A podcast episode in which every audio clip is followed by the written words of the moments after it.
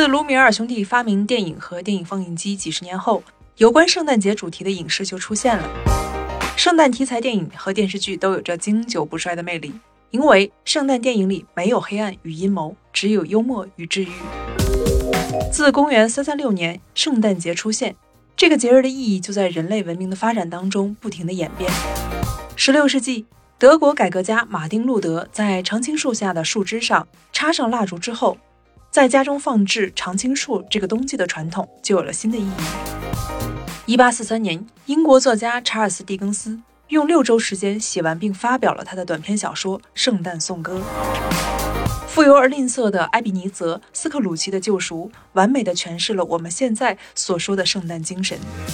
一九三一年，可口可乐公司创作了第一幅喝可乐的圣诞老人的圣诞海报。如今，经过一千多年的演变。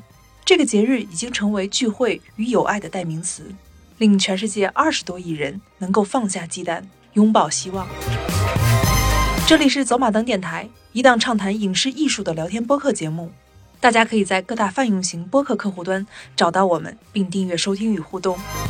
二零二一即将离我们远去，二零二二又会带来新的希望与机遇。今天我们就来盘点十五部和圣诞有关的电影电视剧。希望通过本期推荐影片来治愈你此刻的心情。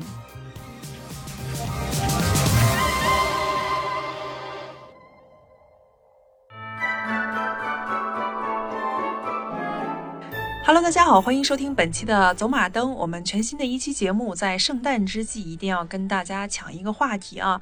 现在是圣诞期间，马上我们的新年又。快到了，在二零二二年，我们不知道又有什么样的一些新的希望和拥抱的一些机遇即将到来，所以今天我们将会跟大家来一个大盘点。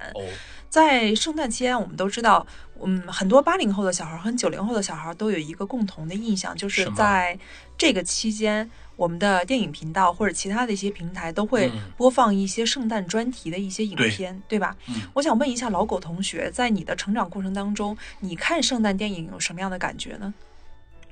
我觉得圣诞电影就像西方人的贺岁片儿，对吧？我觉得是这样的，因为我觉得人生来皆嗯有痛苦，不管你什么文化背景、什么种族、什么肤色，精灵也好，矮人也好，骑士也好，食尸鬼也好，对，你都会有诸多在这一年里积累了不少的烦恼，可能要跨年了，你还没有解决，那么解决不了怎么办呢？看看圣诞电影，吃个小糖豆，乐呵一下得了。其实圣诞电影，呃，和圣诞节还有所有那些节日，在全世界大家都有一个共同的特点啊，就是大家都可以找任何一个节日为借口来吃吃喝喝，大吃大喝，然后大家聚在一起，一起畅聊，与朋友、爱人、家人，大家一起去看一场电影，觉得这是完美的一天就过去了啊。比如像在英文系的影视当中，总会有一些圣诞题材的电影跟电影特辑就会出现，比如像《年少轻狂》圣诞特别篇，《万物既伟大又渺小》，《唐顿庄园》，《古宅老友记》，IT 狂人，《黑镜》等等等等等，都出过圣诞特别篇。美美剧、电视剧，他特别爱追这个东西。嗯，圣诞题材的电影电视剧数不胜数，所以今天我们。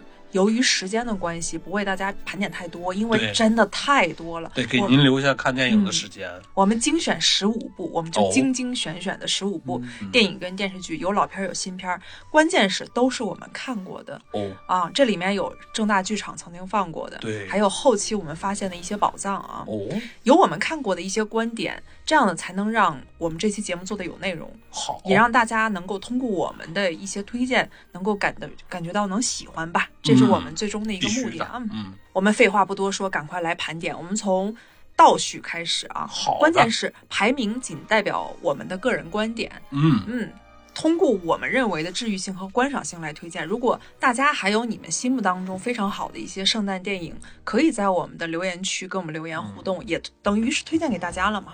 嗯。We wish you a Merry Christmas. We wish you a Merry Christmas. 我们先从第十五名开始盘点啊，盘点的这部片子就是美国的一个爱情轻喜剧，叫《缘分天注定》，二零零一年的，豆瓣评分是七点六分，IMDB 是六点九分。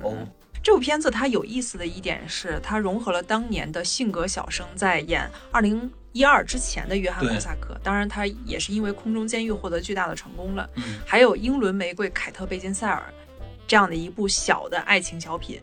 它的整个故事架构，我觉得还是挺有意思的，因为之前我们也看了好几遍，有的时候电视台你播播播播播就能播到这个。这个对，嗯，它讲的是一个普通的忙乱的圣诞节前夜，美国男人 Jonathan 在当地的百货公司想购买一个圣诞礼物给自己的女朋友，对。他看中了一副手套，对，就没最后就没给成女朋友是不？对，但是因为这副手套而结识了美丽的英国姑娘萨拉啊。他们说，那既然咱们这么有缘分，就一起喝个奶昔呗。在认识的短短几个小时之后，他们就不可救药的爱上了对方。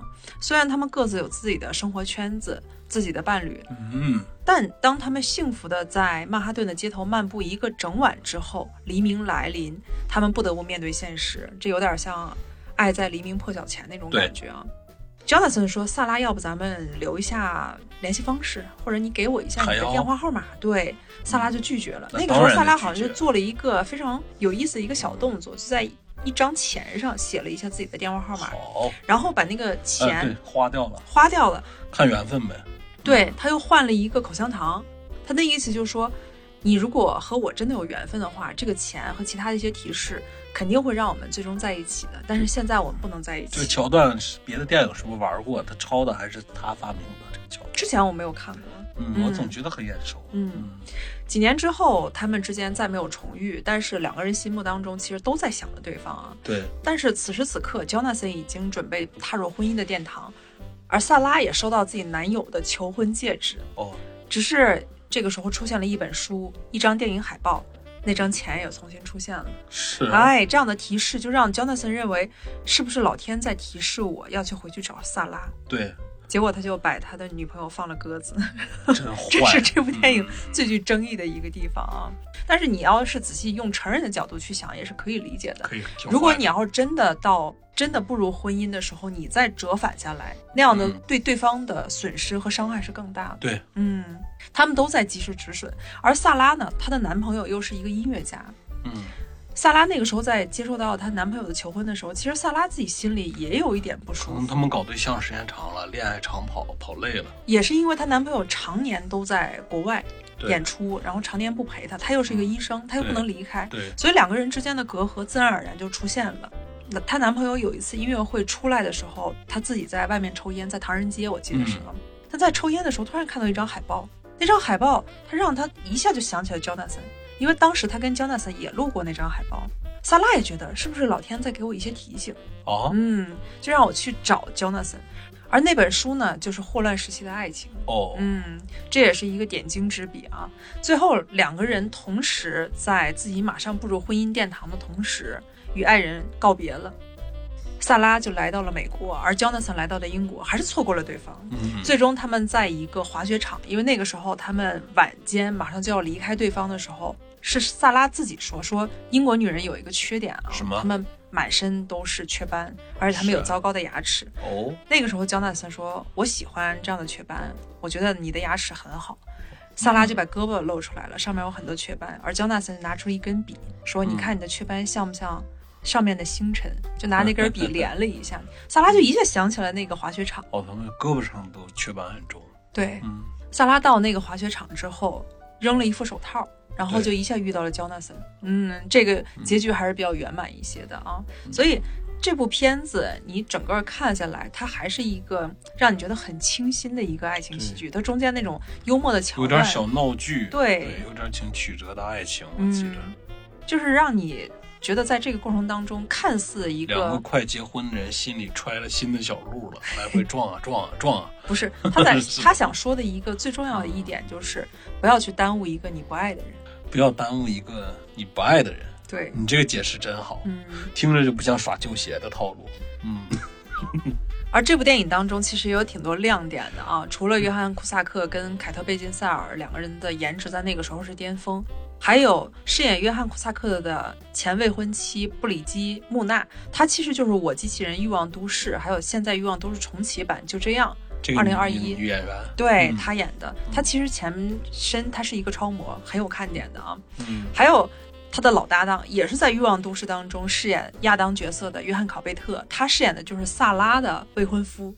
你看哦这一切的安排也挺有缘分的啊。嗯，他如今也是重回了《欲望都市》这个剧组，就这样，二零二一重启版亚当这个角色也会出现，还有我盛大的希腊婚礼，嗯，致我曾经爱过的男孩约翰考贝特，就等于是在整个欧美，他是一个好男人专业户啊。是啊，还有里面另外一个角色，特别像《真爱至上》当中那个憨豆先生，哦，就是也是百货公司的一个成员啊。那个演员叫尤金·列维，他就是美国派系列当中男主角的老爸，眉毛粗粗的那位。那他还能哦，嗯，哎特别特别有意思，贼出戏啊！所以大家在这个过程当中可以去看一下《缘分天注定》这部电影，还是挺有意思的。有有点意思。嗯.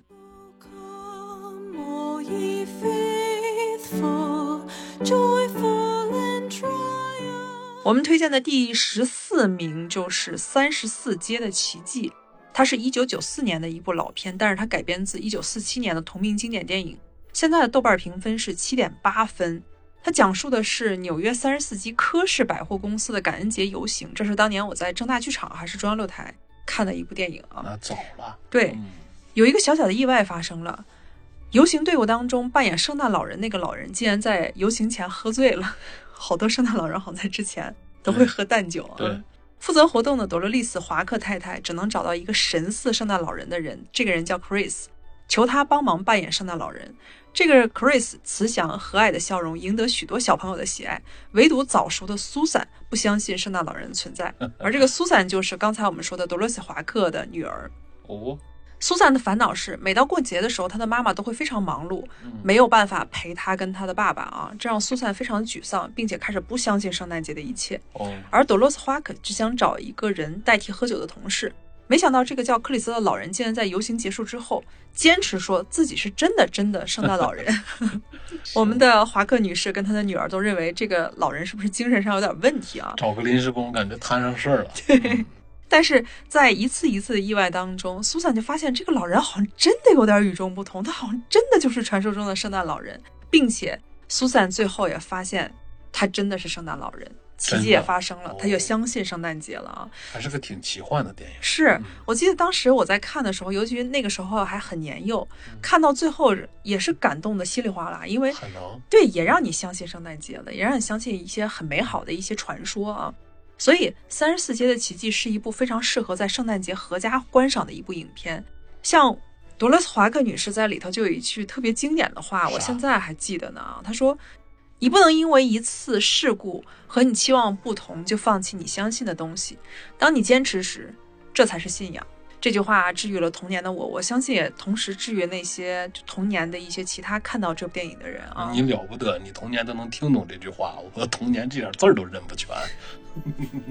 你正在撒尿和泥放屁崩坑呢。这对呀、而这里我们得提一下，苏珊的父亲的扮演者是现在美国恐怖故事和律师本色很火热的这些美剧的男演员，叫迪伦·麦克德莫特，他也是 Maggie Q 的前任未婚夫。哦，嗯，还有母亲朵洛斯·华克的扮演者就是《飞跃未来》汤姆汉克斯那部电影那当中的女主角，好，就是那个玩具公司那高层，哦，想起来了，就是那个，跟汤姆汉克斯恋爱的那个。对，就是跟汤姆汉克斯那角色搞对象那个。对，最终把汤姆汉克斯给送回去，发现哎，他又回到了他之前那个十二岁。对，以为他是十六七呢，结果是十二。不，以为他是二十多，嗯，发现他只有十二。十二。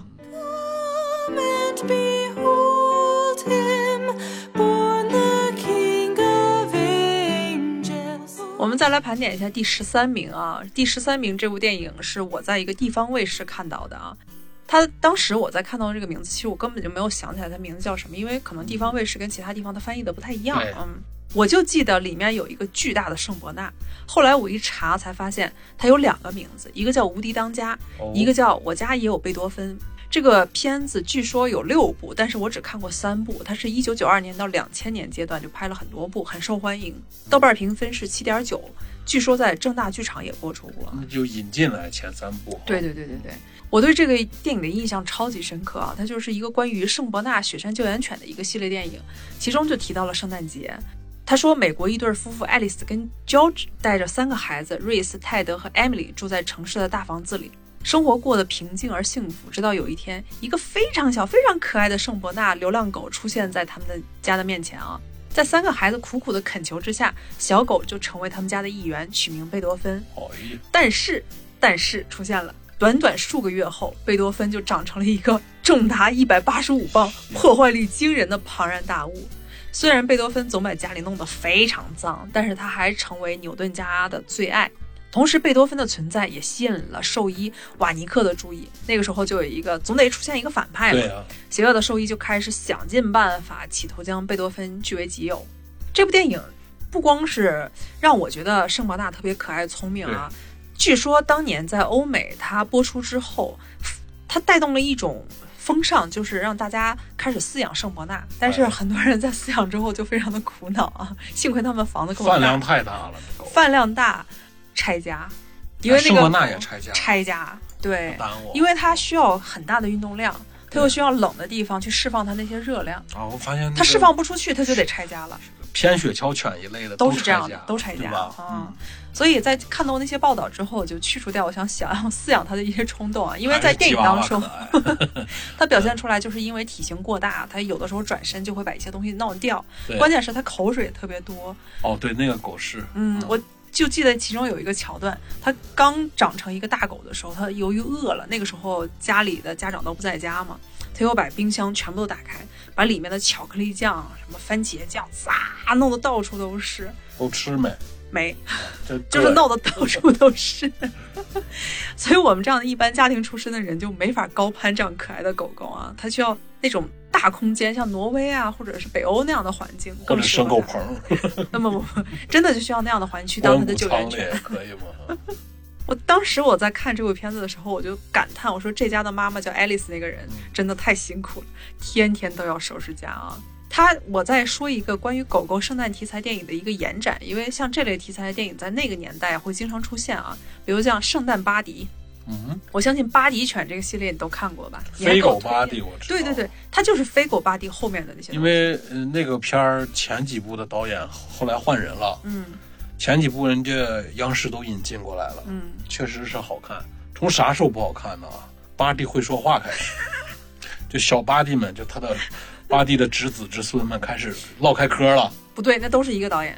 都是一个导演。对不对不对，我记得我记得不是，开始是靠着动物的行为，嗯大家愣给编成故事，那样还能看得进去，挺有意思。后来省事儿了，直接上上那个啥动画技术了。嗯，几个狗的嘴开始动开了，唠开嗑了，角色男男男女小狗角色也分开了，这就有点过于偏低龄化了，有点看不进去了。最后他们还要上太空，我记得有一期，就已经闹不住了。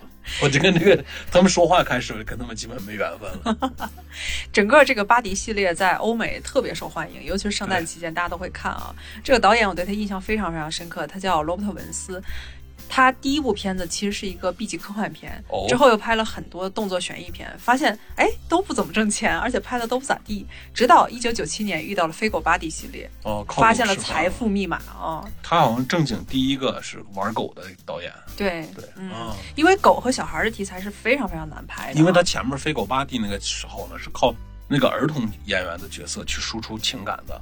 狗真的就是怎么说呢，是一个高级的、高级的不得了的一个道具，嗯是一个、呃很难把控的。对对对，嗯是是很难把控的。我感觉它是一个媒介的东西，但是还是靠人类演员嗯作妖才出来这个效果。嗯，你看他都拍过什么样的巴迪啊？飞狗巴迪、神犬小巴迪雪地巴迪、这个雪地巴迪就已经很不正经了。我好像雪地巴迪撩过一眼，圣诞巴迪系列、亿万神犬、太空巴迪，这就是刚才你太说的空巴迪就上太空干脆看不成。圣诞亿万神犬可能还凑合，嗯，还有护宝巴迪，最后是恐怖巴迪。可能在二零二一年以后，他还会继续开启他的赛博赛博巴迪二零七七是不还有？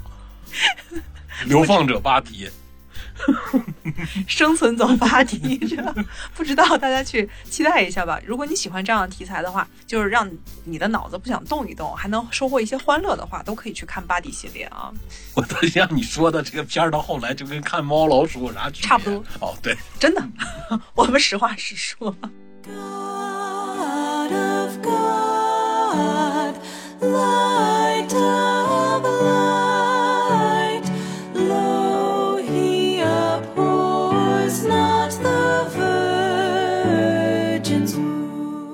我我们再来看一下第十二名，就是《圣诞之恋》，这也是我在正大剧场看过的一部片子。但是这部片子大家如果现在想要考古的话，基本上你已经找不见了。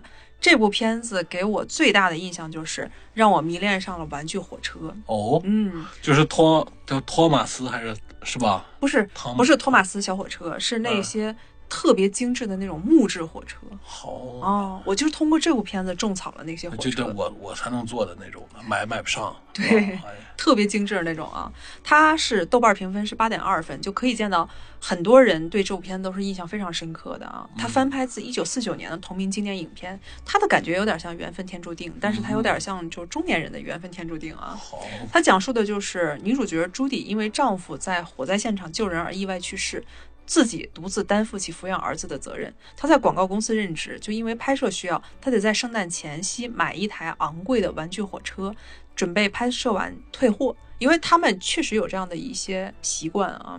对，我之前看《广告狂人》也是，里面那个嗯 Peter，他在圣诞节前夕给自己买了一个礼物，一个猎枪。后来他嗯老婆因为这件事儿跟他大吵了一架，导致他圣诞之后去退货，一下就退了，嗯没有任何的理由啊对。他们好像无理由退货，对是不能问的。嗯，但是他看到这个玩具火车，让他的儿子吉米就无意中发现了，以为这是给自己的圣诞礼物，十分的亢奋。百货公司的销售员史蒂文因为帮助朱迪退货而被老板解雇，因为老板可能觉得这里面其中有一些东西你不该退货，嗯对，嗯，所以两个人同时离开了商场。在赶地铁的过程当中，他们就失散了。关键是史蒂文还拿了朱迪买的很多部分圣诞礼物，给自己儿子一些圣诞礼物。因为圣诞将至，他就不得已找到朱迪家还他那些礼物。这个时候，朱迪的未婚夫保罗也在，三个人就和吉米一起共进晚餐。因为嗯到圣诞节嘛，只要来了客人，大家都要一起共进晚餐。微妙的就是，保罗就发现好像这个史蒂文对朱迪特别有好感，而且他中间有一些相互吸引的力量啊。有点意思。嗯，为了控制好自己的感情，就朱迪当场就答应了保罗的求婚。朱迪在离开那个城市前，给吉米买了那台玩具火车。他在跟史蒂文告别的时候，两个人决定从此不再见面，还是比较克制一些的。哎，就是嗯圣诞节前夜，史蒂文独自坐在火车上，倒数就开始了。这个时候，他没有想到的是，朱迪跟吉米突然就出现在了车厢门口。新年的第一秒，他们紧紧地拥抱在了一起。Happy ending 真浪漫啊！缘分天注定吧，是吧？这是一个特别棒的一个爱情电影，故事从一架行驶当中的玩具火车开始，种了草了，嗯，也是同一个画面结束啊。两个主角都是看到对方倍感心动，但是朱迪无法把自己交付给一个失业的男人。当他们一起聚餐，晚餐结束之后，史蒂文就离开了。朱迪透过窗帘看他的背影，在他转头的时候，就跟电话里的保罗说：“我答应你的求婚。”有一种无需用语言表达的妥协。但是最后，保罗载着朱迪去跟史蒂文告别的时候，说好要等他，却在朱迪消失的那一刻驾车离开。这就说明保罗其实能看出来了，嗯就成全了对方。这里懂事儿人。男女主角在出演这部片子的时候，其实岁数已经比较大了，三十多快四十了，嗯，却多了一份岁月带来的沉稳与优雅。尤其是女主角，你在看的时候，你就觉得哇，姐姐真美啊！是吧？对我都记不清了。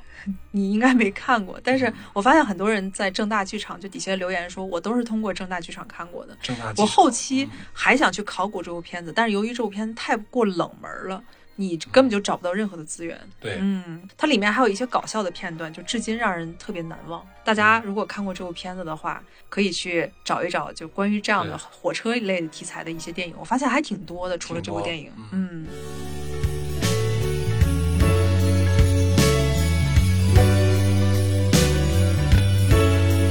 我们再来推荐一下第十一名，第十一名大家肯定会想不到，《虎胆龙威》。哦，《虎胆龙威》的第一部电影？没有想到吧？没有嗯，因为这部电影当中，它的第一个故事情节就安排在圣诞节前夜，平安夜。布鲁斯老爷演的。对嗯，它的豆瓣评分应该是整个《虎胆龙威》系列当中最高的，因为它跟 IMDB 基本上是齐平的。一九八八年的片子都是八点二分。你看，布鲁斯威利斯扮演的警探 John 从纽约来到洛杉矶，与异地半年之久分离的妻子 Holly 重聚。在他们参加一栋大厦在三举办三十年的一个圣诞晚宴时，有一群劫匪封锁了大楼，并劫持了人质，想要盗取六亿多元的公共债券。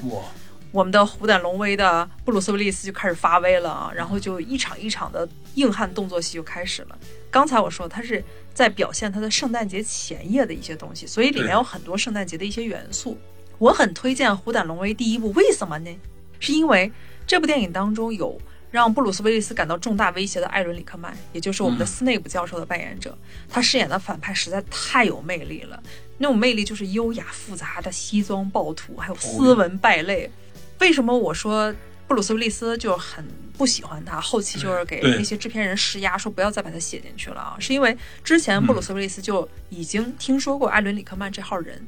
啊，这是制片人跟导演把他安排进来的嘛，就知道这个人超有魅力，就只要有他，大家都肯定会把那个眼睛放到他身上。哦艾伦·里克曼确实特别帅啊，就哎那种儒雅、优雅又非常狠的那种帅啊，所以布鲁斯·威利斯就跟上层就开始施加压力，让编剧把艾伦·里克曼赶快写死，不能出现在二三部当中。对，艾伦·里克曼饰演的那个反派从高空坠落的一个镜头，是一个非常经典的一个镜头啊。导演当时就使坏了，就说：“我数一二三，咱们下落。”结果数到二，一二，啪的一下就把他给扔下去了。他当场那个镜头是一次成型的啊、所以艾伦·里克曼当时的那个反应是非常非常真实的。嗯嗯，之后艾伦·里克曼倒是也不不用因为虎胆龙威给自己怎么样，他就想去巴结一些人什么东西。他通过自己的实力，未来还能风靡全球。能吧？嗯，但是没有阿伦·里克曼的《虎胆龙威》到二三部再往后，我就觉得不太好看了。它整个的评分也确实在下降。对，嗯，大家如果觉得刚才我们评论的那些推荐的那些电影，它过于小儿科或者过于温情的话，不适合你的胃口。比如像像你这样的硬汉，嗯对吧？别硬汉，就说男生吧，喜欢男生男男男男性男性观众吧，喜欢看点带点爆炸，动点枪，哎，对对动个刀的，嗯，伸腿踢一下的哎那那种电影。下啊，这个圣诞片的《虎胆龙威》可以推荐一下。叫《大闹圣诞》。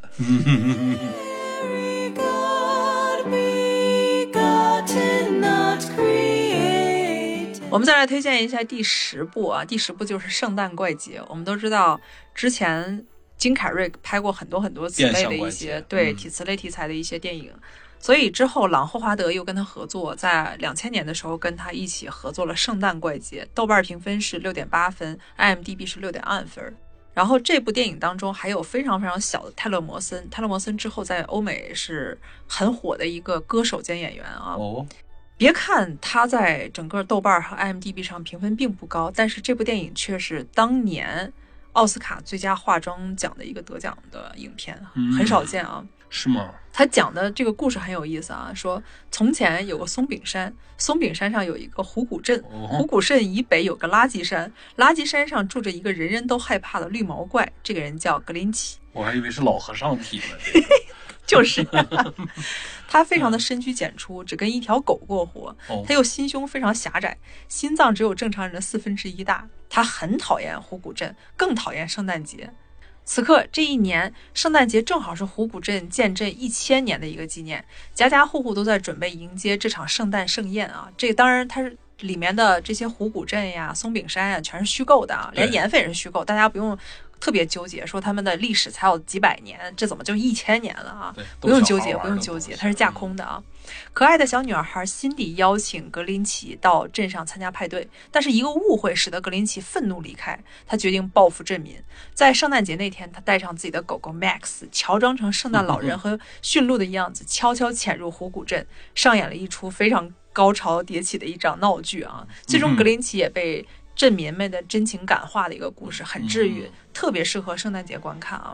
这里面除了我们都知道 Jim Carrey，他是不用我们过多去提的一个喜剧大咖，嗯还有小魔女泰勒·摩森。关键是里面还有一位女演员，我超级喜欢她，就是《傲骨贤妻》《傲骨之战》《生活大爆炸》当中 Leonard 的科学家老妈的扮演者，喜剧女王克里斯汀·巴伦斯基。她演什么样的角色，她都能带出非常好。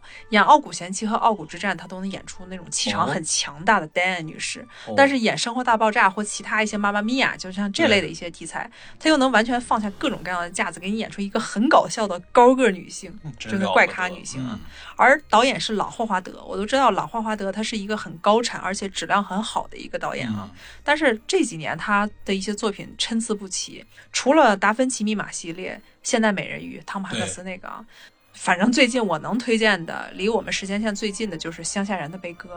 哦，圣诞怪杰》这部片子还是挺有意思的，大家可以去看一下这个啊。好像有儿童时候看过。对对对，Let us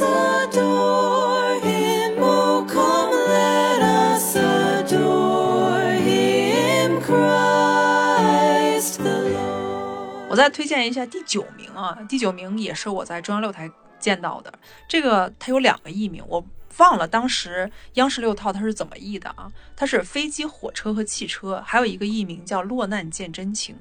一九八七年的一部片子，豆瓣评分是七点五，IMDB 是七点六。它里面的男主演是堪比金凯瑞，他因为《粉红豹》在国内很闻名的一个喜剧演员是蒂夫·马丁。关键是这部片子你在看完的时候就觉得，哎，怎么那么像《人在囧途》呢？嗯，它是一部一九八七年的片子。我跟大家描述一下这部片子一个剧情啊，它讲的是 为了和家人一起庆祝感恩节、圣诞节，广告商人尼尔坐上了飞往芝加哥的飞机。在机场上，他遇到了一个行为粗俗的男子，叫德尔。哦德尔这个人让他无法接受，像王宝强那样的角色。对对对，他毕竟借鉴他二十多年后的一部电影。对嗯不幸的是，他们在飞机上就是相邻而坐啊。本以为忍过两个半小时的旅程就可以逃之夭夭，没想到暴风雪的袭来让飞机改签了。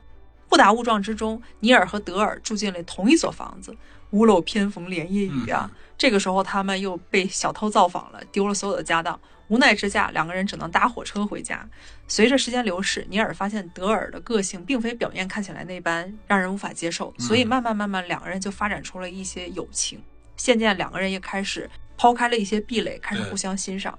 这不就是人在囧途对吗？这种的囧途体的电影还好多呢，让让雷诺还演过一部，忘了叫啥了，嗯，也也是跟一个蠢蛋一路搭伴儿，各哦种，各种虐，那叫请你闭嘴，好像就是叫请。你闭嘴嗯。呃，也是胡搞。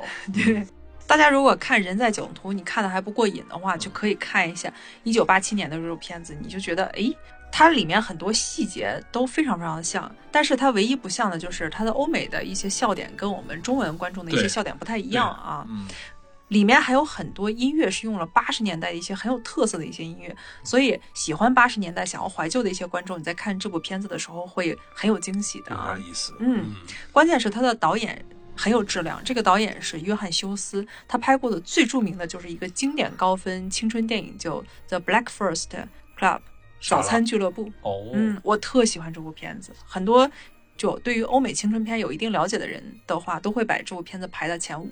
嗯嗯，有点意思。嗯，所以这部片子整个的故事脉络，你看它的分数也很高，嗯你看过之后绝对是物超所值的，它绝对不会让你失望的，值回票价的啊。可能在现在其他的一些收费平台，大家可以看到这部片子，对可以去看一下。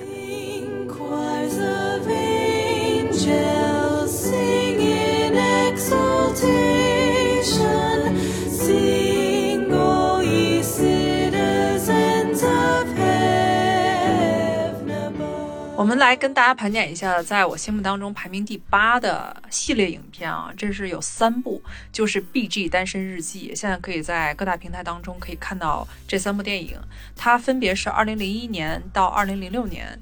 播出的一几部影片，在豆瓣评分是七点五、七点三跟七点二，就可见就中国的观众非常的买账的、啊。哦，现在 B 站还有这个片儿，有有有真不嗯错。，因为这部片子当中融合了很多英伦和欧美的一些很受欢迎的一些男性演员。嗯这个系列电影的圣诞气息极为浓厚，连 B 站电影一开始，你每次在点开这部片子的时候，就有弹幕和众人就开始道是“圣诞快乐啊，各位 就好，已经在 B 站挺了好几年了。”，也基本上十年以上了吧。嗯，嗯，《B 级单身日记》每一部开篇都是圣诞家庭聚会、美食美景和老开他油的 Jeffrey 叔叔啊，胖胖憨憨的三十二岁英国单身女士布里奇特·琼斯想通过新的一年得到一份真挚的爱情。她通过不懈的努力，戒酒、戒烟、健身、读书来提升自己，最终吸引到了风流倜傥的上司丹尼尔·克利夫和高傲却真实的 Mark Darcy。你听这个名字，《傲慢与偏见》直接就出来了啊！嗯，第三部又出现了一个叫 Jack 的男人，因为第三部休格兰特不参与了，所以就只能把休格兰特写死。但是休格兰特的照片还是可以友情出现的啊。休格兰特那个角色丹尼尔·克利夫就狗带了，嗯，这让布里奇特的琼斯的情路判断变得模模糊糊，因为身边的这些男人实在太帅了，犹豫不决。最终，布里奇特·琼斯通过丹尼尔·克雷夫带来的伤害双连暴击，double Q。怎么了？他在第一部跟第二部当中都深深的伤害了布里奇特琼斯啊，慢慢就明白了自己的需要的爱情并不是天雷勾地火那般的浪漫，而是平淡与真实。整个这个系列电影改编自英国女作家海伦·戈尔丁的经典爱情原著小说，就是布里奇特·琼斯的日记哦三部曲啊，被誉为是现代版的《傲慢与偏见》。为什么呢？是因为它里面就是 Darcy，刚才我也说了，《傲慢与偏见》当中的男主角，对，因为里面同样叫 Darcy 的这个科林·福斯，现实当中的演员也叫他长腿叔叔啊。哦，他确实演过 Darcy，他演嗯过当时应该是一九九五年版的《傲慢与偏见》的 BBC 版本的。好，当时大家都说你是最经典的一个 Darcy，就再无 Darcy 啊、我而我们的女作家海伦·戈尔菲尔丁，在看到那部片子了之后，她想创作一个属于自己的小说，所以就写出了布里奇特·琼斯的日记，大获欢迎。就等于是一种改编嘛，就像当年有很多的一些很有意思的一些名著，最终就被写成了同人。对，结果写成同人之后，哎，一下又火了。对，这部片子整个系列这个片子在 IMDB 上留下了不俗的低分啊，六点七、六点零和六点五，但并不含全球观众，没破六就还不错。不妨碍全球的观众为之热爱这个系列电影。不光是因为里面有可爱的瑞尼·奇维格，还有刚才我说的克林·福斯，还有休格兰特、梦幻医生帕特里克·德姆西，嗯，每一部电影的故事推进到中间的时候，女主都会在全国观众面前有一个大型的社死现场，无暇复活，你知道吗？但是这个整个的系列电影当中表现出来那种英伦的幽默、机警内涵的对话，对对普通的甚至不太出众的人，对自己的自尊自爱，就是布里奇特·琼斯在里头就是这样的人啊。勇敢去承认错误，在圣诞节去勇敢去爱，永远有支持他的不离不弃的三位损友，父母之间的那些非常温情的爱情都是非常治愈的。当然，这里也难免有一些 Cinderella 式的情节，啥意思？灰姑娘嘛。哦，嗯，但是女主的爱情路上虽然很笨拙，但是她真实不做作，又懂得自省，都是戳中我们普通人的一个点。尤其是这里面有一句非常经典的一句话，它其实也贯穿了《傲慢与偏见》，就是 Darcy 对布里奇特·琼斯说的那句话，说 "I like you very much, just as you are。我喜欢你，就是你现在的样子。嗯，嗯，特别贴合现实且真实。他的意思就是，你不用失去你自己，我就喜欢你的所有。你有很多的缺点，你也有很多的优点，你的所有我都爱你啊。嗯每一步到最后都是以下一次圣诞节收尾，都是很精妙的安排。最终，布里奇特·琼斯有了自己可爱的宝宝，与 Darcy 组建了家庭，也让嗯这个系列电影画上了圆满的句号。演完了。嗯，大家可以在各大平台当中可以付费观看一下，真的，你在看的时候可以让你无比爆笑。这么老的片子现在还要票呢。呃，反正其他平台它确实是收费的，嗯，呃，B 站可能是大会员就可以，但是其他哦。的平台好像得要它里头有电影券儿，嗯。嗯，可以去看一下啊。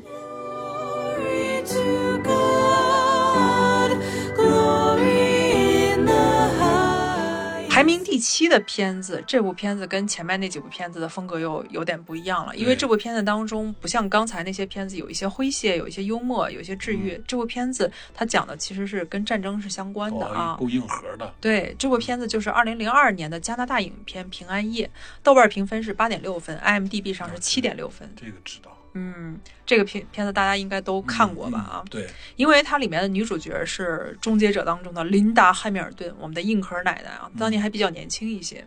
这是一部根据真实事件改编的嗯加拿大电影，故事发生在一九四四年的德国。琳达·汉密尔顿饰演的母亲伊丽莎白带着儿子 Fritz 藏身于德国的一个森林小屋之中。她的丈夫跟大儿子都死于战争，所以她就要求她现在这个小儿子必须说英语，不许说德语，以避开战火带来的伤害。有一天，三名受伤的美国士兵敲响了伊丽莎白家的门口，呃，房门。他们需要一个地方进行休养。无奈之下，伊丽莎白只好让他们进屋，但是前提条件是他们必须得把武器留在屋外。没过多久，又来了三名不速之客，他们是德国士兵，在小小的木屋之内，互为敌对的两方就狭路相逢，很难维系着表面的平和。但是圣诞节来了，嗯众人就坐在餐桌之前。这个当然最大的功绩是伊丽莎白本人，因为她是一个非常坚强的母亲，通过她去调和两方的矛盾，所以两方才能坐在餐桌前。两方六个男人也是绅士，主要还对。但是两方在之前确实也剑拔弩张，看的人特别的紧张啊。他们在共同庆祝这个上帝赐予他们的节日，觥筹交错之间，大家就放松警惕，暂时忘了各个国籍和立场，气氛就开始缓和下来。对，嗯，这里面有个特别有意思的地方，因为我对吃特别敏感啊。德国士兵就拿出自己的一些很硬核的什么酸菜啊，还有一些很简陋的食物，他们的补给嘛。因为当时美国士兵说，既然是圣诞节，大家就把所有的补给拿出来，咱们美美的吃一顿。因为伊丽莎白那里只有自己的土豆。对，德国士兵拿到自己的补给的时候，就展示给大家，然后当时美国士兵的脸就挺难看的，说掉了就。说怎么这么简陋？然后德国士兵那个时候看到美国士兵的东西的时候，他就心里就崩溃了。这不玩了，不咱们甭打仗，打不过，吃就吃不过去。他说他心想，美国德国肯定要战败的，因为美国人从那么远过来，他还有布丁吃，对，自己永远吃的就是那些什么酸菜啊、破土豆、破面包。对，美国人竟然吃的那么奢侈啊！嗯，有可乐，哎，那阵儿还没可乐，没有可乐。有布丁，有那午餐肉。对对，我记得以前听过一个历史老师也斯提，过对午餐肉。他们嗯德国士兵在打翻了一个美国的补给车的时候，德国士兵当场也崩溃了，说嗯我们以为那个补给车里可能是平常的面包呀或者水啊之类的一些补给品，但是一打开那个车，发现里头是生日蛋糕，说他们已经补给充沛到。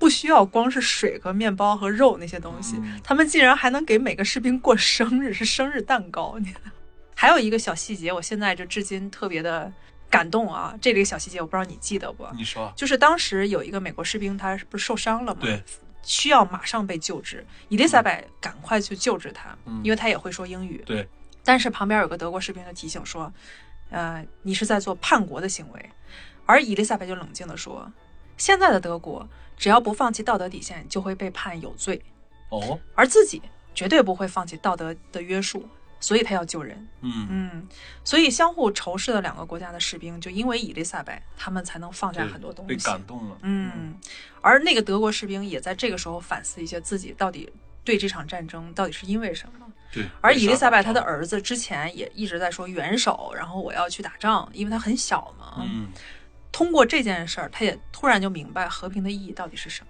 他那个可能演的已经到故事情节推动到，应该德国快要战败了事件对是德嗯德国快要因为它是根据真实事件改编的嘛。嗯，哎，这个小成本的制片还是真不错。嗯对它场景又小，它又固定在一个小屋之内，就一个屋里，就靠着大家精彩的演技。呃，大七个大人嗯，演员，对嗯太精彩了，所以这部片子一定要去看一下。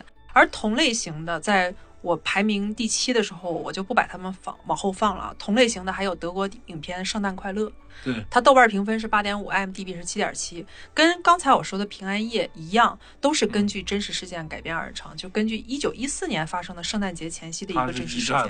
对对对，刚刚那是二战的嘛。在第一次世界大战期间，战争非常的残酷，不同阶层的人不断的卷入战争的漩涡当中，嗯徘徊在死亡的边缘。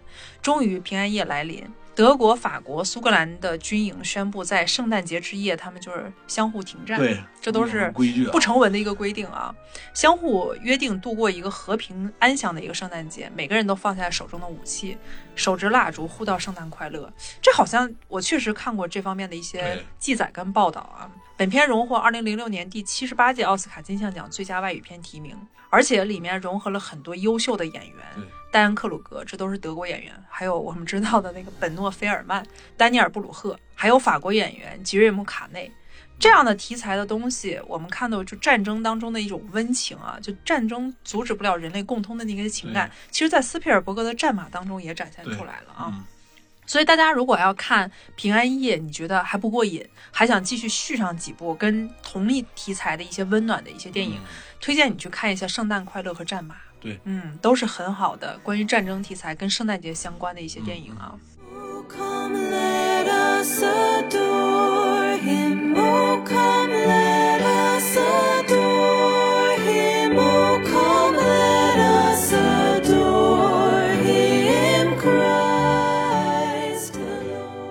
而我们现在时间线来到了第六名啊，第六名我排名的就是一个动画电影，而且它是来自日本的动画电影《嗯，东京教父》，它是二零零三年金敏的一部片子。也是讲圣诞的，对，豆瓣评分是九点零，IMDB 是七点八。嗯，给的分儿还真不低。《东京教父》是一部关于爱的一个电影啊，它讲的是三个拾荒者在东京的三个拾荒者和一个小天使婴儿的奇妙之旅啊。嗯，这三个人当中有一个是性别倒错者哦，一个是离家出走的少女，还有一个是退役的自行车选手。哎呀，三个拾荒者在圣诞节之夜无意中发现有一个被人抛弃的哭泣的婴儿，婴儿父母的身份成谜，性别倒错的那个人叫 Hannah，他想收留这个孩子，并给孩子取名青子，但是另外两个人就特别反对，说你这不给自己找麻烦的吗？啊对，对对，于是三个人就开始寻找青子的父母的旅程，在圣诞夜的幸福的气氛当中，伴随的却是满怀青子的哭泣啊！无家可归的三个人同样开始为无家可归的青子寻找他的亲属。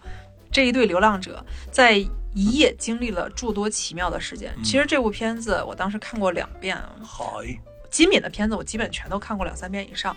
这部片子当中，我有印象深刻的几个场景跟大家分享一下啊。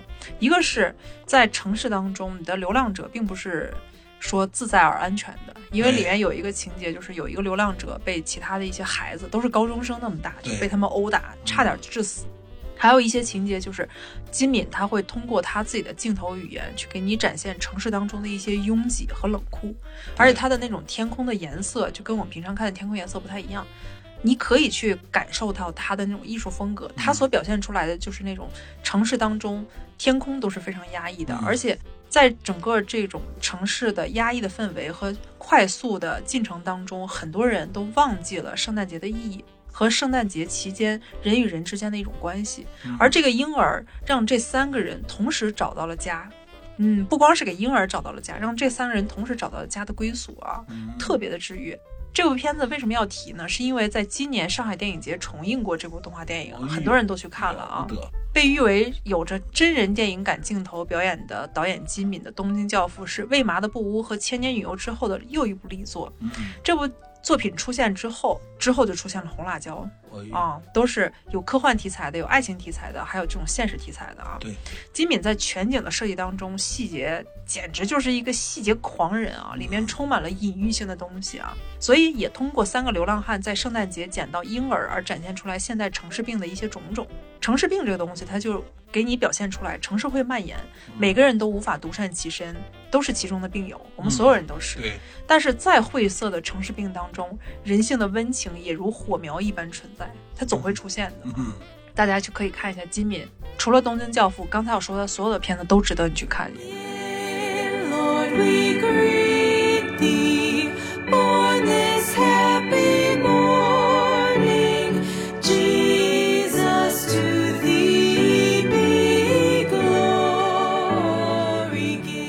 我们再来盘点一下，在我们心目当中排名第五名的就是《小鬼当家》系列。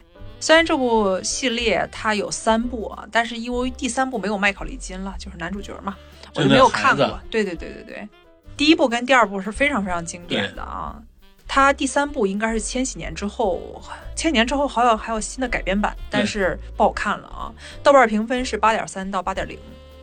关键是这部片子是我们的寡姐斯嘉丽·约翰逊每年都要与孩子一起观看的电影。哦，《小鬼当家一》是一部很有名的喜剧啊，大概剧情我就不跟大家说了，我相信是人都记得是人都看过，是吧？是所有的爱看电影的小盆友们都看过啊。此片上映于一九九零年。每到圣诞节，大家都会被其中的那些情节和元素给嗯治愈到，而且里面的那些家庭氛围让人看了都羡慕不已啊！而且我记得电视台各大电视台是寒假必播的。哎呀，没完没了的给你们播，让你想不看它都不行啊！但是遗憾的是，麦考利金里面的男主角小男孩儿，他在给观众带来经典的欢乐之后，由于这部片子很成功，却让日后的人生没有多少欢乐啊，迷失了。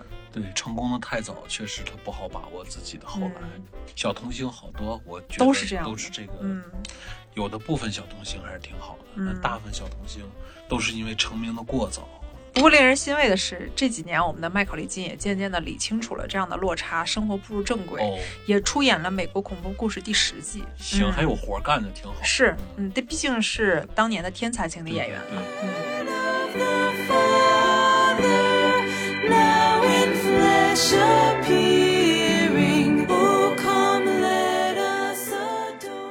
我们再来看一下第四部啊，就我心目当中的第四名，那就是《卡罗尔》，哦。二零一五年上映的一部经典的爱情影片，豆瓣评分是八点四分，IMDB 是七点三分。嗯，之前我并没有注意到这部片子，我为什么当年会看到这部片子？是因为我在 ins 上不是关注了一个插画家嘛，嗯。他的水彩作品画的非常好，而且会经常会画一些经典的一些海报，比如像《银翼杀手》，对，或者是韩国的一些片子也会请他去画海报。他当时就抛出了一张照片，就他画的一个新的水彩海报，纯手绘的，是凯特·布兰切特的一张海报。我就觉得哇，太漂亮了，实在是太美了啊！我就说这是什么片子？他说卡罗尔。哦，哦，当年卡罗尔还没有上映呢，我就一直很期待，很期待这部片子。之后，当卡罗尔在各大平台上呢可以看到的时候，我赶快就去看了啊。哦这部片子它讲的其实是一个同性的一个故事。哦，嗯，它故事整个发生在上世纪五十年代的美国。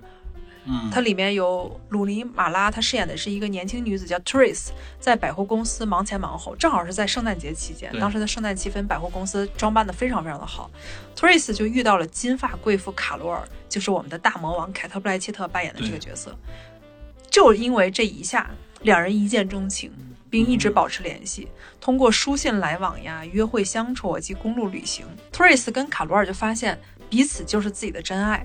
然而当时社会是不被允许的，因为这样的就被誉为是有病，你需要治疗啊。嗯 Trace 的男朋友认为她只是一时的迷惑，而卡罗尔的丈夫就请来私家侦探调查取证，因为他不想让卡罗尔跟他离婚啊。哦，希望在离婚诉讼当中让他一无所有。其实他主要的因素还是想保持这段婚姻啊。对，在那个年代，这样的爱情走到底是非常非常的难的，而且极具争议。这个电影超级美，它里头的陈设很美，屋内的壁炉、钢琴、玩具火车，你看又出现了玩具火车，复古的装扮，美好的人，还有凯特·布莱切特美丽的手，都被导演拍得无比的美好。嗯电影是根据一个女作家，她叫派翠西亚·海姆史密斯在一九五二年匿名发表的一个中篇女童小说《盐的代价》改编的。他匿名发表，咋知道是他写的？后来大家考古出来哦说是他的嘛，嗯，由于题材非常的敏感，最初出版社还是拒绝发行，所以就要盐的代价嘛，因为在十七世纪盐还有另外一层表示女性的情欲的意思啊。嗯，在本书当中，它隐喻出了女主们的一些处境，就是没有爱情，就像没有盐的肉。哦呦，嗯，这个电影当中唯一让我觉得很遗憾的一点，就是因为在原著当中，卡罗尔的丈夫那个角色，大家看完之后就觉得牙根儿直痒痒，觉得这个人简直就是一个控制狂，就是一个暴徒啊。嗯但是在这部电影当中，饰演丈夫的那个男演员就是凯尔·钱德勒，《对，明日新闻》当中男主角。哦他呀，啊，很帅，他在这个年代都很帅，就依旧太帅了。他里面穿的五十年代那种装扮，哦，哇，简直就是像一个雕塑一样好看啊！她在里面演绎出来的丈夫，没有在书中表现出来的冷酷霸道，哦，反而很脆弱又很深情。所以她跟卡罗尔之间那种崩溃关系，并没有什么说服力，让很多人在看完这部片子的时候，反而很心疼凯尔·钱德勒饰演的丈夫这个角色。对，嗯，大家如果有自己的一些小观点，也可以跟我们去互动一下啊。这部片子绝对值得你去在圣诞节期间去观看一下，是一个很难以企及的爱情。嗯嗯。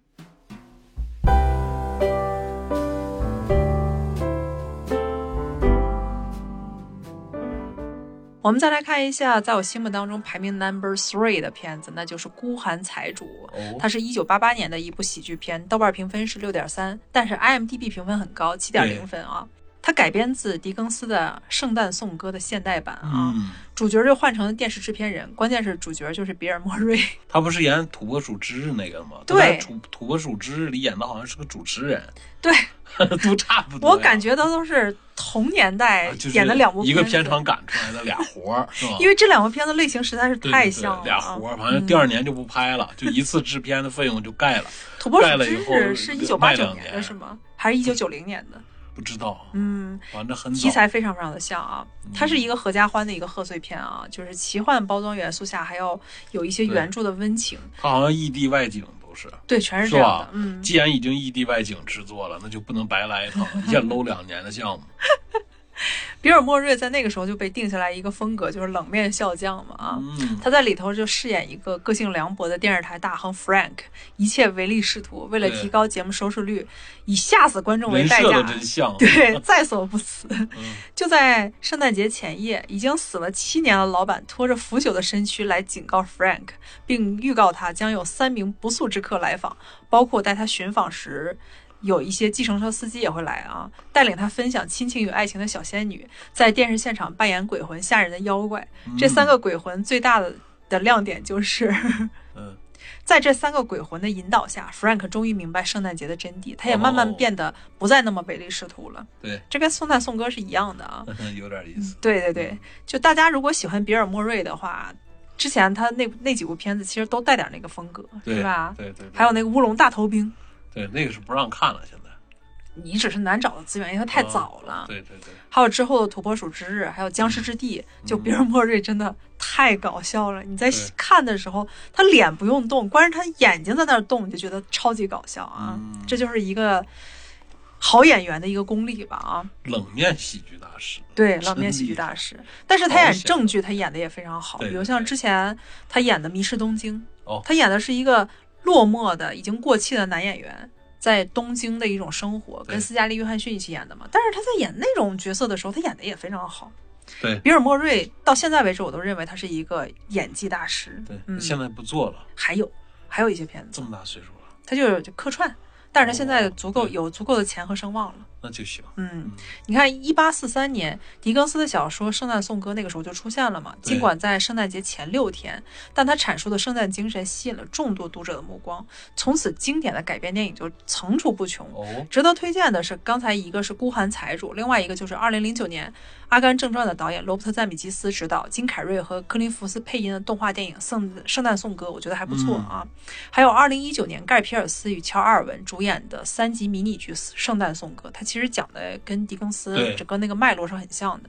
还有二零一零年《神秘博士》圣诞颂歌版，嗯，嗯，还有不断不断的圣诞颂歌改编电影，但是我觉得这三部还是值得推荐的啊。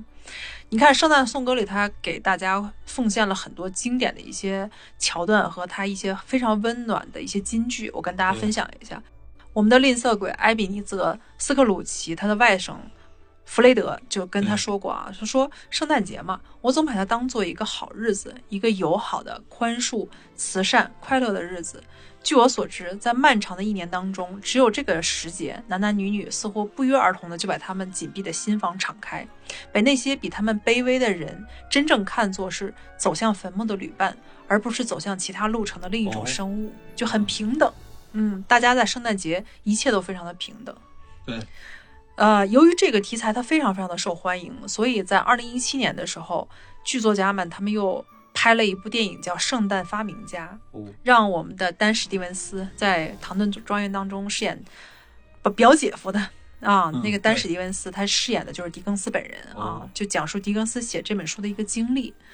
所以大家如果喜欢圣诞颂歌整个这个题材的话，因为我相信能听我们播客的那些朋友们，圣诞颂歌这类题材的任何一部电影，大家绝对看过。哦，嗯，你觉得觉得还不过瘾的话，想在圣诞节再次看的话，我推荐你去看《圣诞发明家》，还有刚才的《孤寒财主》。哦，嗯，Silent night, holy night.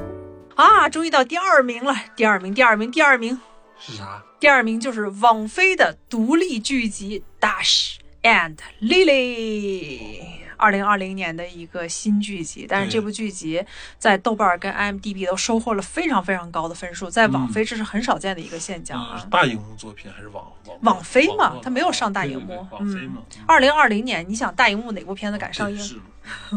豆瓣评分是七点九，IMDB 是七点五。对，这部片让我觉得很有意思，因为从来没有一个青春爱情电影，尤其是那种的青少年爱情电影，除了《怦然心动》啊，因为但是《怦然心动》它是大荧幕作品，哦我就说对那种剧集类的东西。这个是切成八段的。对对对，对。嗯，就这种小荧幕的作品，尤其是还是那种短剧型的青少年爱情电影，对能获得这么高的分数，这是很少见对，的。它是二十五分钟制式，八集正好是一百六十分钟一个电影嘛。嗯以圣诞节前夕作为主线，牵引出一个白人男孩和一个亚裔混血的女孩的一个爱情故事。对因为以前我们看，如果是类似题材的话，我们看到就是白人男孩跟白人女孩，对是吧？或者白人男孩最多跟一个其他的非洲裔的一个女孩，对，很少能见到白人男孩和一个亚裔混血的女孩的一个爱情故事。这就说明现代我这个亚裔的家庭文化演的也挺有意思。对，很真实。他并不是说这个亚裔混血的女孩在演她的父母的时候，跟哐哧来两个白人的父母，对，让你觉得超级出戏。他这里面演的亚裔的他的生活，他的生他的圈子，嗯，就这他这里面演的这个亚裔家庭，他们的生活方式，哎，绝对是够格色的，嗯能让你感觉出来。但是你能感觉到导演描写他这个格色，并没有歧视啥的，对挺有意思。尤其是他尊重他的那个叫。姑奶奶，就小嗯头阿明他妈演的。那个演员我忘了，我就记着他演的一个最奥卡菲娜，对，嗯奥卡菲娜，他那个角色我就记住小头阿明了。他妈妈那个简直，他们母母女俩都有一个特点，就是这个演员光卖表情或者光看脸你就想笑，这个效果是真好，是能给人就是带来特别愉悦的欢乐。你没发现，就最近网飞他们的独立剧集在这方面的描写都非常的真实对而可信。就像我们之前看的英文系主任吴山卓扮演的那个角色，他在描写他的家庭和他分支出来那些家人的时候，他也没有说我是故意歧视你或者觉得你格色只是说我们之间有文化方面的一些差异，但是我也尊重你的文化，对，是吧？是，嗯，这部整个的剧集小说有八集啊，它是以浪漫喜剧为题材著称的这个人叫乔崔茨执笔，讲述的是圣诞期间玩世不恭的男孩 Dash。嗯，这个小孩我一定要说一下，你之前看硅谷的时候，第一季的时候，你记不记得有一个小天才里头，哦，就必须得吃药，让自己哦专注力强起来。想起来了。对，然后让男主角给他买药去，男主角被其他小孩踢了一脚。对对对，完了后来还是那个谁，呃，料子鬼帮他大金毛大金毛帮他那个平了这个报的报的仇，对，把那八岁不十岁小孩抽了一巴掌。这个小孩就是当时硅谷里那个小天才，啊他的原名叫奥斯汀·艾布拉姆斯。哦，那阵儿，哦他当时还没，长开，那阵儿就是个小屁孩儿，你就看乳哦臭未现在现在。就十七岁就能以这么帅了自己当主角演片子了。对对对，你看一下就长开了。他参与的片子都很好，一个是刚才我们说的《硅谷》，另外一个就是《行尸走肉》。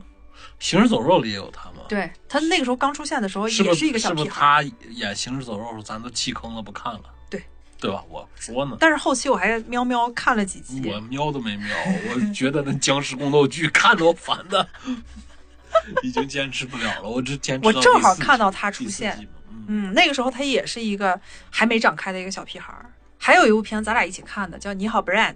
你好，Brad，就一个独立电影，就说这个男的他是好像是斯坦福毕业的，嗯，对吧？他很多同学都超级成功，他人到中年，他是搞慈善事业的，好，好像有点印象。对吧？他就演的里面男主角本斯蒂勒他的儿子，哦，他之前说老爸我要去哈佛去面试，你陪我去哈佛面试吧，结果误了那个哈佛的面试，他就不得不求助他的朋友。对，对这个桥段咱们都记得。后来他的儿子自己放飞自我，就开始在整个纽约就开始弹吉他，嗯，就是他演的，全都是很好很好的项目啊。行，他小的时候你看不出来他有多好看，但是咱们今天在看《达史与莉莉》的时候，哇，这小孩长得真好看对。啊那种斯文的、漂亮的、帅气的样子啊，他演的就是那个大使，但是他在这里演的就是完全不相信圣诞节的大使，很叛逆。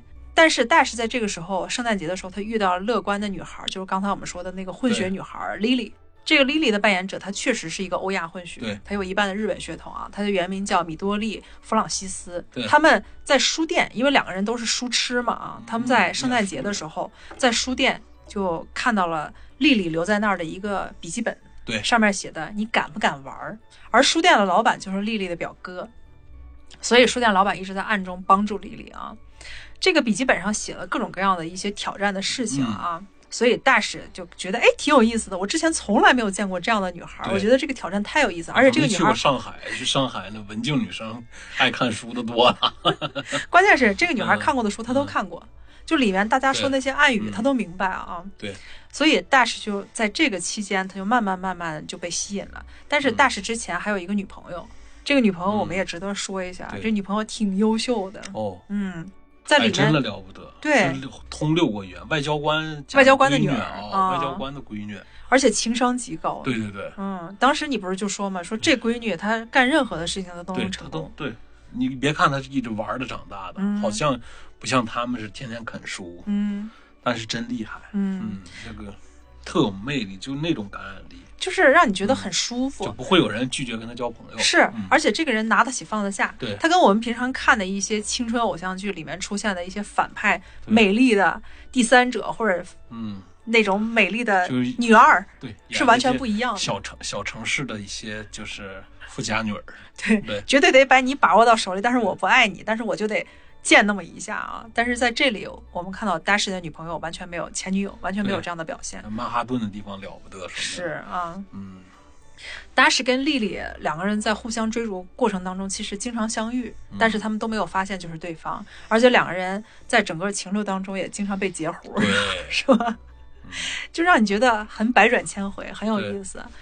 这部片子它跟英文系主任一样，都是八集啊，而且故事方法像极了《怦然心动》，都是第三人称视角，两方各自回忆自己的心路历程。虽然演的是小屁孩儿，就青少年的爱情故事，但你一点儿看不出这个小的感觉，嗯哎，他们相当成熟，他们在社交方面很成熟感，觉他们这个十六七岁小孩儿，无论是社交方面，嗯面对感情的那个呃心理成熟度，也也也比咱们通通俗来说，咱们里面里面的就是大学生，嗯甚至二十来岁的人，嗯还要，直接说，我感觉就嗯比我身边的一些老年的一些朋友们啊，比他们还要成熟。整整的明白、啊。主要十一就已经感情比较沧蹉桑了，十七就已经 相当蹉跎了。离过四次婚了，都已经很很溜了。但是这里还有出现了一些抖机灵的一些小幽默啊，我就看到那段儿都笑得够呛。你看这帮高中生，因为他们都是曼哈顿一些高知家庭出来的，都是很有钱家庭的人，他们在搞派对的时候，大家都是穿着时髦。你看那个扮相，你乍一看上去就像时尚派对，是吧？对，你认为是一些嗯相当成熟的孩子在里面，但是在派对进行中间，大家就端起了饮料，然后派对主持人就说：“我们今天晚上要看《小鬼当家一》呢，还是《小鬼当家二》呢？” 特一下就别逗啊！泄气了，对，你 就知道这是一群小屁孩儿。在模仿大人啊，是，但模仿的真像回事儿啊。嗯，哎呀，而且他也表现出了曼哈顿的那种多元文化的包容可爱。对，挺有意思。你看，我们的 Dash 的好朋友是一个非洲裔的一个演员，而 Lily 身边又出现了很多不同族裔的人，嗯他就。你没有任任何觉得有任何的隔阂，就大家都觉得对。顺其自然，很自然。人的那个精致劲儿，还有这种嗯青少年的文化堆积程度，他肯定是不如，感觉平均来说不如上海或者是差不多，嗯。但是他更感觉更活泛一点儿，嗯，更活更活活泛一点儿，更包容一点儿。嗯，我们得感谢演员，因为演员这两个主演还有其他那些演员，他们通过自己极其生动自然的演，演员都是小屁孩儿，都是小屁孩儿，真的就是小屁孩儿，让这段恋爱没有任何的违和感。你在看的时候没有任何的别扭，对吧你？说他这俩男女主角四十岁，我也能看进去，我也没就是是喝饮料吧，你会你就会在看的时候，你就认为他们不是说他们有不同的肤色、种族或者是习俗方面的隔阂，你就认为就是一个普通的男孩儿对爱上一个普通的女孩儿，他们之间就产生了一种化学反应。对是，你能抛开很多东西。嗯如果他们没有这种精致的表演，或者是剧本方面有一些漏洞的话，你就会觉得超级别扭。其实这样同类别扭的题材，以前好莱坞也拍过。拍过，嗯，但是为什么达什跟莉莉她能在 IMDB 跟豆瓣都能获得七点零分以上的一个高分呢？嗯就是因为她拍的很好。了嗯，他们最终通过他们这次的“你敢不敢玩”这个小游戏啊，最终两个人都释怀了自己。哦，因为两个人一个是觉得，哎呀，纽约曼哈顿，然后其他那些嗯上层孩子那些聚会实在太虚伪了，他不想去，他跟那些人有隔阂。然后另外一个是自己因为太爱看书，只跟大人交往，他俩情投意合，对，跟同龄人无法交往，两个人都解放了自己，然后最终都看到外面的世界都比较好。嗯，而且里面还有一点很有意思，我刚才也说了，大使是一个相当讨厌圣诞节的一个人，因为他父母离婚了嘛，嗯。他爸在每年圣诞节的时候，又会带不同的女伴儿、女朋友出现在他面前，强制跟他一起吃饭。所以大使对他爸的怨恨很强，他就认为每到圣诞节，我就不得不面对我爸的新女朋友，哦，好烦啊！所以圣诞节是一个特别让人痛苦的节日。嗯而丽丽呢，丽丽正好相反，丽丽是她认为每到圣诞节的时候是一家人最幸福的一个时候。嗯但是丽丽又通过跟大使玩这个游戏，她又发现圣诞节其实没那么美好，嗯她又对圣诞节产生了一个非常低迷的一些印象。但是两个人到最终把这些印象全部抛开了之后，两个人在书店拥吻的那一刻，你就觉得哇，这一切的一切都是命中注定。我感觉这部片子就是大家齐心协力，包括大师的朋友，那点嗯朋友真是好的没得说，咱们身边应该很难遇到。是，呃，无论他们的身份层次修养，还有他们的那种内涵，还有他们那种包容，宽容对，关键是他妈格局还很大然后。他的那个正向的包容，嗯我感觉那才对得起那句叫正能量的那个概括，对吧？他们都合起伙来把大师给改造了。他这里嗯面出现了一个小细节，你有没有注意到？就是大师在第一集到第三集他出现的时候，他的衣服一直是破的，对，他那个肩膀上永远都是开线的，嗯，嗯是个 DIY 爱好者，不是。但是我没有看到大使，他又出身非常高，他是高层阶级的人啊，他不可能有那么烂的衣服。他其实就暗喻了大使这个人，他的精神层面很高，但是他嗯不在乎穿那些非常华丽的衣服。哦，不修边幅。关键是他还是一个很恋旧的一个人，哦他把自己包裹在自己构建的一个世界当中。嗯，但是他后来女朋友索菲亚前女友索菲亚嗯。出现，说大使你应该往前看，嗯，然后就拉他去百货商店重新买了一套新衣服。哎呦，啊。这个时候大使重新焕发了新的光彩之后，他才有勇气去见莉莉对，啊，因为之前他确实有点邋遢，但是小孩真帅，那没办法。嗯。而且他那个索菲亚当时在这里面说了一句很经典的一句话啊，因为大使在马上要失去莉莉的时候，莉莉马上就要跟父母去斐济，对，大使特别的苦恼，就跟所有的朋友说：“那怎么办呀？我心里只有他。”索菲亚那个时候就说了一句话，就一下人间清醒了，一下把大使给戳中了啊！索菲亚就说：“人们常以为只有女生喜欢看童话故事，嗯，但却忘了大部分童话故事是男人写的。对，男生把每个女生想象成等待拯救的公主，这很幼稚的。嗯，他们把自己想象成王子。大使，你之前去找丽丽的时候，总把自己想象成白马王子。如果你真的在乎他的话，你就应该以真正的自己去见他。当然，最后一句小乔说的，嗯，点题了。这不跟我们之前看的布里奇特·琼斯的日记的那个道理是一样的。对，就说你不要伪装，你也不要把对方当成需要拯救的对象。对啊，嗯，你把真实的自己展现出来，你才能接受更真实的他，两个人才能真正交流在一起。我。很喜欢索菲亚这个角色啊，除了那个演员嘴有点歪之外，嗯，说六国语言呢，那得使多大劲儿呢？啊，其他的这个演员表现的都很好很好啊，嗯描写的非常好。所以大家如果我认为在整个刚才我推荐的这些片子当中，如果你想看一些比较新的。然后又很清新的，让你很惊喜的，你之前又没有看过的，没有在正大剧场上看过的，嗯我一定要推荐二零二零年的《Dash and Lily》。嗯，嗯，绝对好看，绝对有点意思。棒啊嗯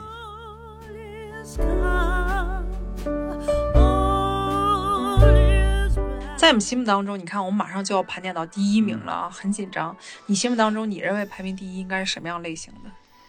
我感觉该有点江湖事儿出现了吧？会不会是华语片呀？《古惑仔》只只手遮天，郑伊健跟舒淇演的那一部，会不会啊？那也是原版都排名第一了，我为什么要放那种东西进来？我就听见主题曲在抢了。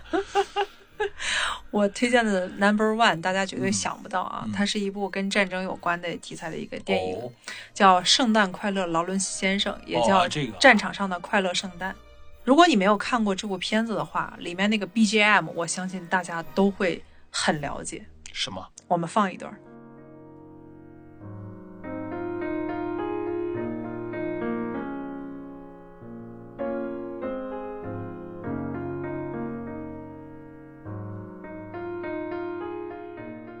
我们要说的这个，大家听到这个 BGM，我相信很多人就一下就明白了，就是嗯 Merry Christmas, Mr. Lawrence。它是一九八三年大岛渚的一部经典经典的影片，豆瓣评分是八点八，IMDB 是七点三。这部片子根据英国作家劳伦斯·鲍斯特的小说改编，日本著名的导演刚才我说的大岛渚执导，已经去世的摇滚变色龙大月暴一主演，哦，配乐大师坂本龙一也是主演啊。里面还有一个男二，就是大导演北野武，哇，简直就是二十四 K 纯金的一个配合啊！沉甸甸的一部。是这部片子实在是太经典了啊。一九四二年，他这个故事讲的是二次大战那个时候非常的如火如荼，此时的日本在亚洲各个战场所向披靡，无往不利啊。在南洋爪哇岛热带丛林当中，在这里就有一所日军战俘看守所，哦，而这里的那些被看守的人全是一些英国人，是啊嗯，飞行员呀、士兵呀啊，哦，嗯就已经跟美国开战了，这时候已经对对对。太平洋战争时期的事儿。对对对，就是哦这个时期的事儿啊。它里面出现的这个角色就是陆军大尉矢野景，他就是坂本龙一饰演那个角色，还有原上士北野武饰演那个角色，嗯他们共同管理这个看守所。原上士作风非常的粗鲁，而且冷酷无情，他对待欧美战俘从来不留情面。哦，关键是在这个看守所里出现了很多同性恋的一个倾向，哦全是就是日本人跟英国人之间的同性恋的一个倾向，所以他们但凡被发现，他们的后果都是非常惨的啊。相比之下，相貌俊美的视野井，也就是我们的坂本龙一饰演的一个角色啊，他则显得绅士很多。嗯，在这个时候，就出现了一个人，让矢野景的心里就出现了一些波澜，就是英国陆军少尉杰克，嗯他英俊潇洒，风流倜傥，大卫鲍伊啊。他第一次次出现，便让矢野景心有所动啊。同性之风盛行的战俘营当中，大家都是情感不能自已，但又不能表达出来啊。在接下来的日子里，就两个人就徘徊在家国恩怨和个人情感之中。里面有很经典的一个镜头，就是在最后，他们想要处决一个英国的士兵的时候，嗯，当时大卫鲍伊饰演的这个角色 Jack，他为了去缓和，嗯。也想去救那个士兵嘛，啊嗯。他就走到了矢野井的面前，然后吻了他一下，然后矢野井就当时哇，直接就晕倒了，我天！嗯。我那一刻是很经典的，就是在那一刻没有任何的言语，但是一切尽在不言中，你就能看出很多东西啊。大岛渚之前都拍过一些很大尺度的一些电影，像《感官世界》哦还有《御法度》，《御法度》也是讲的同性之间的一些爱情啊。但是我们今天看到的战场上的快乐圣诞，它的角度比《御法度》的视角更大，格局也更大。嗯虽然两位音乐界的大咖大卫鲍伊跟坂本龙一在演技上有一些青涩和死板，但是他出色的故事跟运镜，然后深厚的思想内涵，还有坂本龙一的配乐，都让这部电影特别的值得反复回味。哦嗯，很香醇啊。嗯其中反战思想和对日本军国主义的一个嘲讽与反思都做到了一个极致。对就现在没有任何的片子能与这部片子相互匹敌啊。嗯，对于人类群体中的情与爱，是用上帝视角来窥探。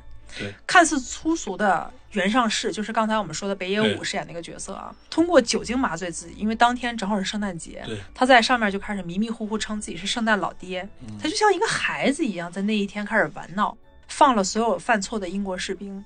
在言语中和行为当中，就暴露自己内心的一种悲悯和对嗯战争和国家信仰的一种厌倦，因为他表达出来了嘛。嗯，影片最后是一个点睛之笔，因为在四年后战争就结束了，对，所有的战犯都被处决，而袁尚士在面对行刑的前一天晚上，他最敬佩的劳伦斯，劳伦斯是唯一一个会日语的人啊对，劳伦斯就来看望他，风水轮流转，因为当年他是看守劳伦斯的人，现在劳伦斯成了那个看守，当年的囚徒跟看守的身份完全颠倒过来。哦，有点意思。对两个人的谈话所用的语言也从日语变成了英语。之前是劳伦斯用英日语跟他交流，对现在是袁尚士用英语跟劳伦斯交流。小天才，对，此处几句话就充满了自省跟自嘲。你看，嗯在这段对话当中，袁尚士跟劳伦斯就产生了一种很有意思的一种反应啊。嗯你看，劳伦斯就问袁尚士说行刑大概是哪天，然后了袁尚士就说是明天，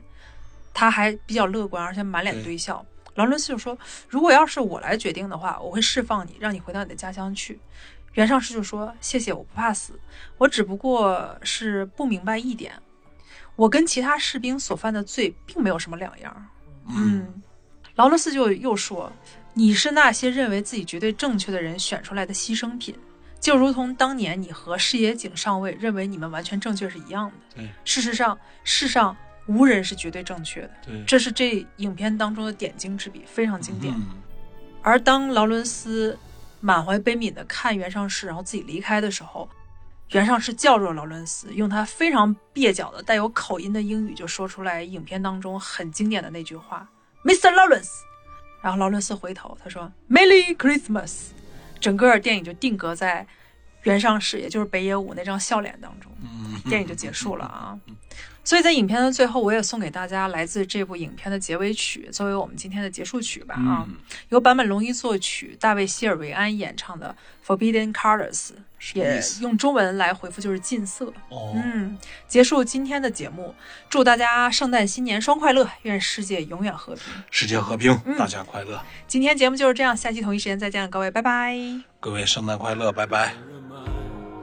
A lifetime away.